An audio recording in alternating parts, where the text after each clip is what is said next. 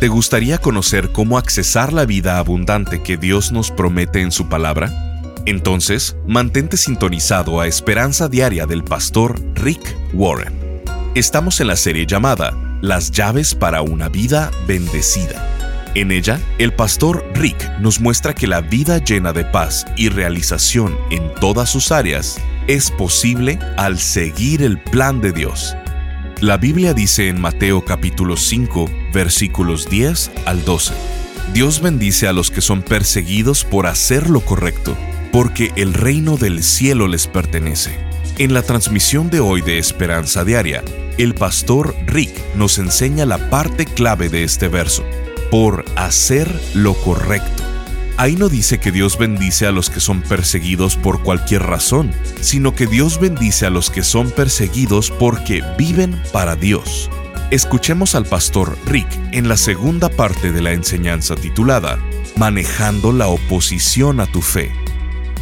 Si vives una vida como un santurrón, una vida grosera, cuando seas perseguido, no vas a ser un mártir, vas a ser un tonto no eres recompensado por ser un santurrón. Hay personas que son abusivas, que son groseras y santurrones. Se creen superiores a los demás. Y él dice, no, no serás recompensado por eso. Eres recompensado por ser como Jesús. La Biblia nos dice que cuando compartes tu fe, lo debes hacer con gentileza y con respeto. Estas son las tres cosas que tengo que recordar siempre que el acoso venga a mi vida. Me puede hacer más como Jesús, puede profundizar mi fe y seré recompensado por ello eternamente. Lo diré otra vez. El cristianismo no es para debiluchos, no es para llorones, no es para los débiles de corazón. Se necesitan hombres y mujeres valientes que quieran seguir a Cristo. Hay muchas personas que están sufriendo de forma que nunca sufriremos nosotros. Pero a ti, ¿qué es lo que te cuesta seguir a Cristo? Como dije, es muy poco probable que tengas que manejar opresión violenta, pero cada día tienes que manejar una represión silenciosa en esta cultura. Mientras Estados Unidos se vuelve más anticristiano y más secularizado. La Biblia dice ¿Qué es lo que se supone que debemos hacer? Nos dice seis cosas. Tal vez las quieras anotar. Esto es lo que debes hacer para manejar la oposición a tu fe. Número uno, no te sorprendas. No te sorprendas. No debes esperar que el mundo apoye tu decisión de seguir a Jesús. ¿Por qué esperarías que hacer esto es algo popular? Primera de Pedro 4:12 dice esto. Queridos amigos, no se sorprendan de las pruebas de fuego por las que están atravesando, como si algo extraño les estuviera sucediendo. Jesús les dijo, Él dijo, en el mundo, sufrirán aflicciones. Eso va a suceder. No se sorprendan. Número dos, no tengas miedo. No tengas miedo. ¿Cómo me deshago del miedo a la oposición? ¿Cómo me deshago del miedo a la desaprobación o a ser rechazado? Tienes que estar lleno del amor de Dios. Entre más te des cuenta de lo mucho que Dios te ama, la Biblia nos dice que en el amor no hay temor, ya que el amor perfecto echa fuera todo el temor. Te enfocas en el amor de Dios por ti. Las personas sanas no tienen miedo al rechazo. Las personas sanas no le temen a la desaprobación. Las personas sanas no necesitan la aprobación de todo el mundo. Las personas sanas saben que son amadas por Dios. La Biblia dice en 1 Pedro 3, 14 y 15, pero aun si sufren por hacer lo correcto, Dios va a recompensarlos. Así que no se preocupen ni tengan miedo a las amenazas. En cambio, adoren a Cristo como el Señor de su vida. Si alguien les pregunta acerca de la esperanza que tienen como creyentes, estén siempre preparados para dar una explicación. Pongan atención a las palabras preocupen y adoren. Esas son las dos alternativas cuando te humillan. ¿Sientes la presión de mantenerte callado acerca de tu fe en Cristo? Eso te puede preocupar. O puedes adorar. Puedes entrar en pánico o puedes orar. Puedes enfocarte en el problema, en la presión y en la persecución, o puedes enfocarte en Dios. Él dice, desvía tu atención de la presión que sientes y dirígela a Dios. Eso es la adoración. Enfócate en Dios. La Biblia dice que Esteban, quien fue el primer mártir, fue apedreado hasta la muerte. Dice que miró al cielo y adoró en lugar de preocuparse, mientras le arrojaban rocas que finalmente lo mataron.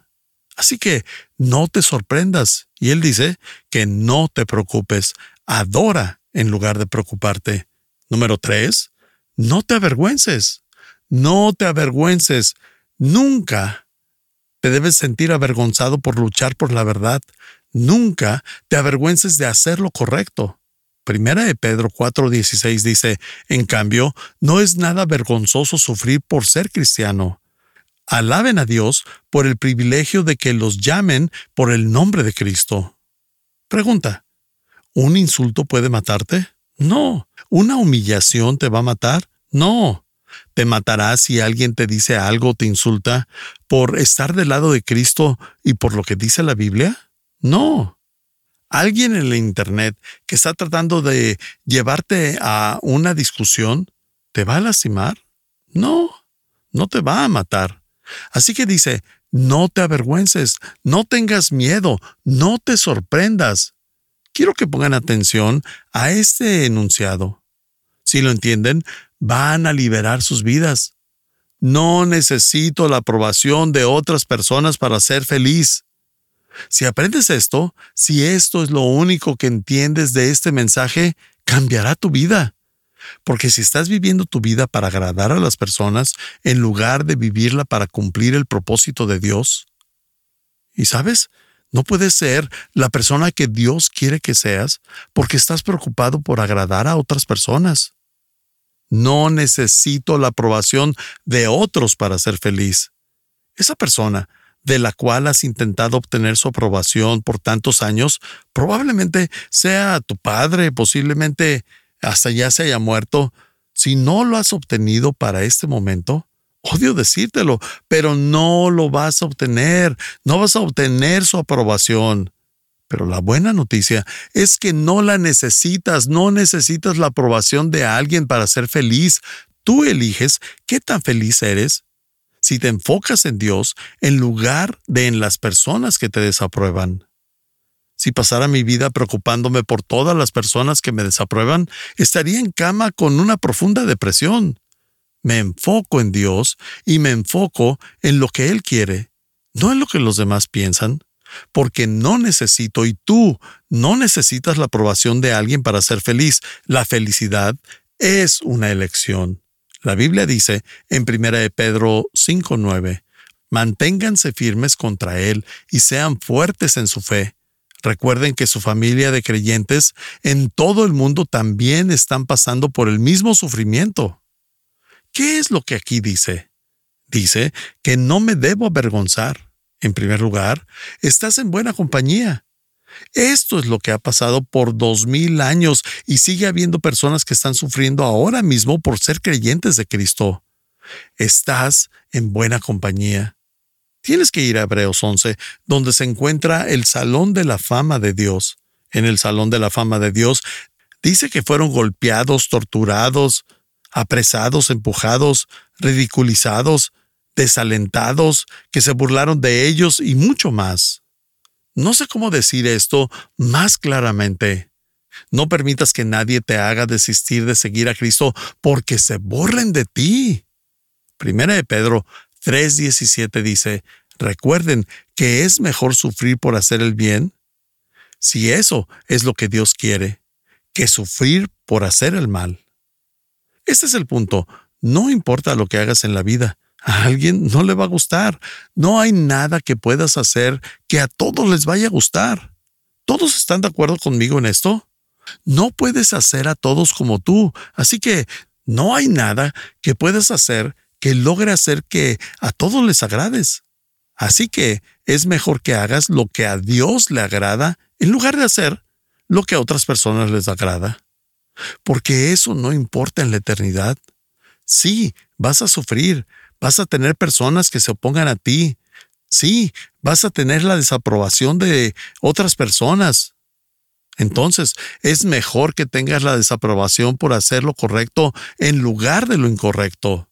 Eso es lo lógico, porque de todas maneras alguien va a estar en desacuerdo contigo. No puedes evitar la desaprobación. Y llegamos al cuarto paso, y este es muy importante. Detecta de dónde viene la oposición. Es Satanás. No son las demás personas, no son tus compañeros de trabajo, no es otro partido político y otra nación, no es una religión, un competidor o una persona a la que no le agradas. La fuente real de la presión que sientes a no tener integridad, la presión que sientes a quedarte callado y a estar firme por lo que sabes que está correcto. Esa presión no proviene de los demás. Realmente viene de Satanás. En Apocalipsis 12:10 dice que a Satanás se le conoce como el acusador de los cristianos. Ese es su trabajo. Su trabajo principal es hacerte sentir mal. Síganme en esto. Satanás odia a Dios, obviamente, así que odia todo lo que Él ha creado. Y lo que más odia de todos son los hijos de Dios. Así que Satanás te odia no solamente odia a Dios, Él también te odia a ti. ¿Has escuchado la frase Dios te ama y Él tiene un plan para tu vida? Bueno, Satanás te odia y tiene un mal plan para tu vida. Te odia. Estás escuchando Esperanza Diaria. En un momento, el pastor Rick regresará con el resto del mensaje de hoy. Si te perdiste alguna porción de este mensaje, lo puedes escuchar a cualquier hora en pastorricespañol.com. Mucha gente piensa que vivir la buena vida es verte bien, sentirte bien y tener todos los bienes. Pero el pastor Rick nos dice que las posesiones materiales, la fama o la salud física no son suficientes para abandonar ese sentimiento de falta de esperanza y de insatisfacción que muchos tienen. Por ello, ha creado la serie de conferencias titulada Las llaves para una vida bendecida, basada en el sermón más conocido de Jesús, el Sermón del Monte. Tomado de él, el pastor Rick imparte ocho lecciones prácticas para que logremos vivir la vida abundante que Dios quiere que vivamos. ¿En qué tengo que depender? ¿Cómo Dios bendice un corazón quebrantado? La fortaleza de la mansedumbre ¿Por qué necesitas mantenerte hambriento de Él? Tu ministerio de misericordia. Dios bendice un corazón íntegro. ¿Cómo reconciliar una relación? Manejando la oposición a tu fe. Estas enseñanzas basadas en las bienaventuranzas te ayudarán una y otra vez a enfocarte en lograr la vida llena de paz y realización que Dios nos ha ofrecido. Queremos enviarte esta extraordinaria serie al contribuir financieramente con cualquier cantidad a Esperanza Diaria, te enviaremos estas ocho conferencias en formato MP3 de alta calidad descargable. Solo visítanos en pastorricespañol.com o llámanos al 949-713-5151. Eso es al 949-713-5151 o en pastorricespañol.com. Al estar ahí, te invitamos a que te suscribas para recibir vía correo electrónico el devocional y podcast diario del pastor Rick. Ahora, volvamos con el pastor Rick para escuchar la conclusión de esta transmisión. Síganme en esto. Satanás odia a Dios, obviamente, así que odia todo lo que Él ha creado. Y lo que más odia de todos son los hijos de Dios. Así que Satanás te odia no solamente odia a Dios, Él también te odia a ti. ¿Has escuchado la frase Dios te ama y Él tiene un plan para tu vida? Bueno, Satanás te odia y tiene un mal plan para tu vida. Te odia. Satanás quiere lastimar a Dios, pero no puede. No puede lastimar a Dios, pero sí tiene acceso a ti. Y Él sí te puede lastimar. La manera más rápida de lastimar a los padres es lastimando a sus hijos. La manera más rápida de lastimar el corazón de una mamá es lastimando a sus hijos. La manera más rápida de lastimar a un papá es lastimando a sus hijos. Así que Satanás no puede acercarse a Dios. ¿Y qué es lo que entonces quiere hacer? Él quiere alcanzarte a ti. Él quiere lastimarte. Hay una batalla invisible que sucede a tu alrededor. La presión de hacer tu vida miserable, de hacerte caer y de evitar que hagas lo correcto. Eso no proviene de otras personas. Tienes que ver mucho más allá de eso. Ellos son solo peones, son solo herramientas, armas. Muchas de las veces ni siquiera lo saben. La mayoría de las veces no saben que están siendo utilizados. El verdadero problema es la guerra espiritual. Efesios 6:12 dice esto, pues no luchamos contra enemigos de carne y hueso, sino contra gobernadores malignos y autoridades del mundo invisible, contra fuerzas poderosas de este mundo tenebroso y contra espíritus malignos de los lugares celestes. Voy a explicar esto. Satanás sabe que es tonto atacar directamente a Jesucristo. ¿Por qué? Porque es la única persona perfecta que ha vivido. ¿Cómo atacas a Jesús? El Salvador que enseñó acerca del amor, la paz, la gracia, el gozo, el perdonar a otros y quien dio su vida por otros. ¿Cómo atacas a Jesús? Él sabe que en lugar de atacar directamente a Jesús, quiere atacar a los que lo siguen. Y hoy en día usa los medios, la música, las comedias y está haciendo lo que puede para ridiculizar a los que siguen a Jesús. Está fuera de moda, están en el lado incorrecto de la historia. Ellos no saben lo que hablan, son debiluchos, son fanáticos. Y ese es el tipo de cosas que dice. Eso es lo que dice la Biblia que tienes que hacer. Segunda de Timoteo 2, 23 al 26 dice, Te repito, no te metas en discusiones necias y sin sentido que solo inician pleitos. Un siervo del Señor no debe andar peleando. Recuerda esto, un siervo de Dios no debe andar peleando. No lo dije yo, lo dijo Dios, está ahí en la Biblia. No te metas en discusiones y no debes andar peleando.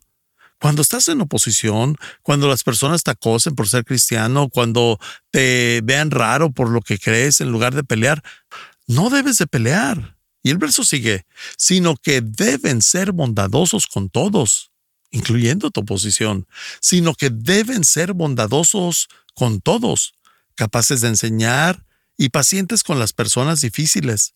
Instruye con ternura a los que se oponen a la verdad. Tal vez Dios les cambie el corazón y aprendan la verdad. Entonces entrarán en razón y escaparán de la trampa del diablo, pues Él los ha tenido cautivos para que hagan lo que Él quiere. ¿Qué dice ahí? Está diciendo que estas personas solo son peones. Si no tienes el Espíritu Santo en tu vida, si no tienes el poder de Dios en tu vida, no tienes defensa alguna contra Satanás. Él puede sobrepasarte y puede manipular tus emociones, puede guiarte a la depresión, puede hacerte que te enojes. No tienes defensa alguna contra Satanás hasta que tengas al Espíritu de Dios dentro de ti. Puede que digas que eres muy fuerte, pero no lo eres. No eres lo fuerte suficiente. Lo siento, pero no lo eres. Así que estas personas son utilizadas como herramientas. Lo que necesitas hacer es reconocer la fuente y tratar la oposición, así como lo hizo Jesús. ¿Cómo le hizo Jesús para manejar la oposición? Incluso en la cruz. Él dice, Padre, perdónalos, porque no saben lo que hacen. Eso es lo que significa ser como Cristo. No saben lo que hacen. Ellos no saben lo que hacen.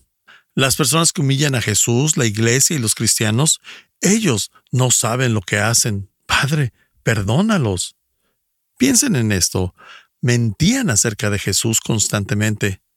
Puedes hacer una lista con todas las mentiras que dijeron acerca de Jesús en la Biblia. Dijeron que era un revolucionario, que había venido a destronar a Roma y tomar el lugar de Pilato. Error. Pero usaron eso para llevarlo a la cruz. Dijeron que tenía un demonio. Error.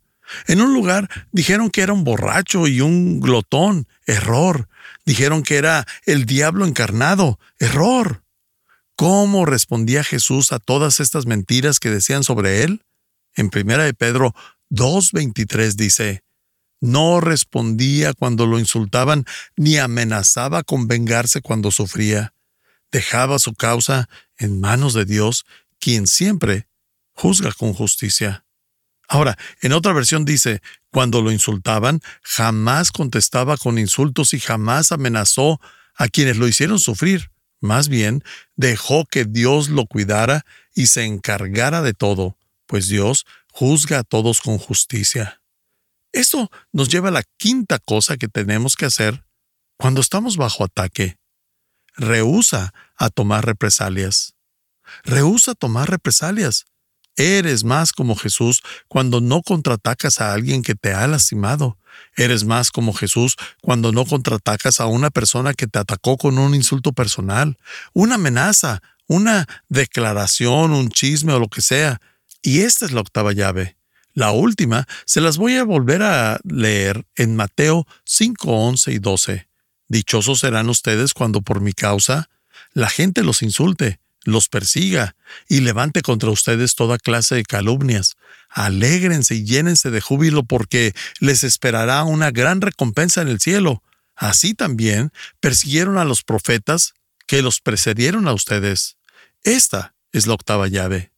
Él dice esto, serás insultado, eso quiere decir que las personas te pondrán apodos, te, te etiquetarán, te insultarán. Eso es lo primero. Y luego dice que serán perseguidos. Eso quiere decir que serás maltratado, serás abusado y mentirán acerca de ti. Las personas dirán cosas que son falsas para desacreditarte, para deshonrarte.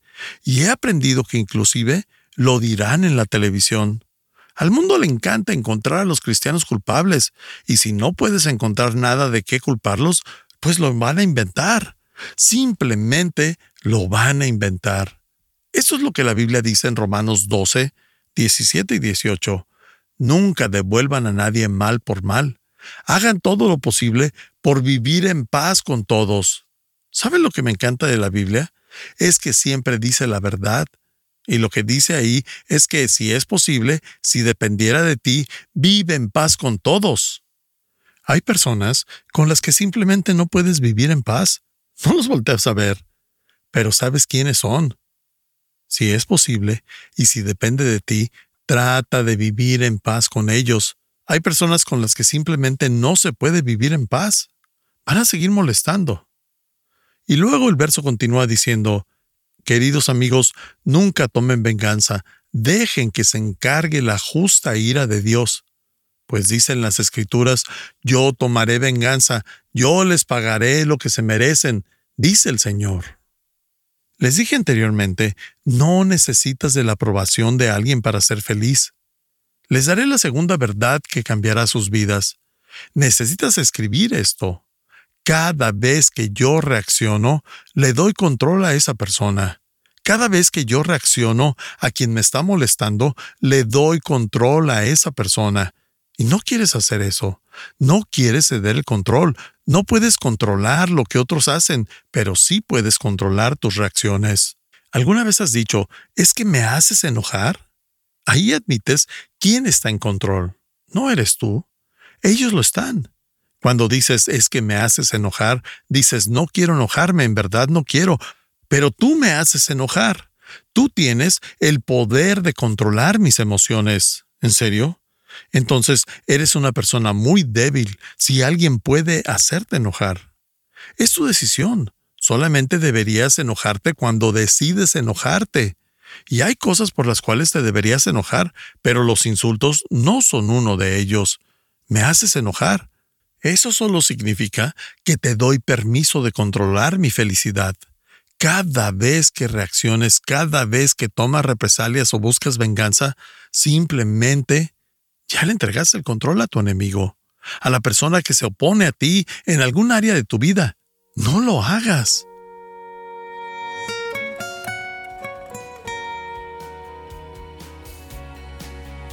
Sintonízanos en el siguiente programa para seguir buscando nuestra esperanza diaria en la palabra de Dios. Este programa está patrocinado por el Ministerio de Esperanza Diaria y por tu generoso apoyo financiero.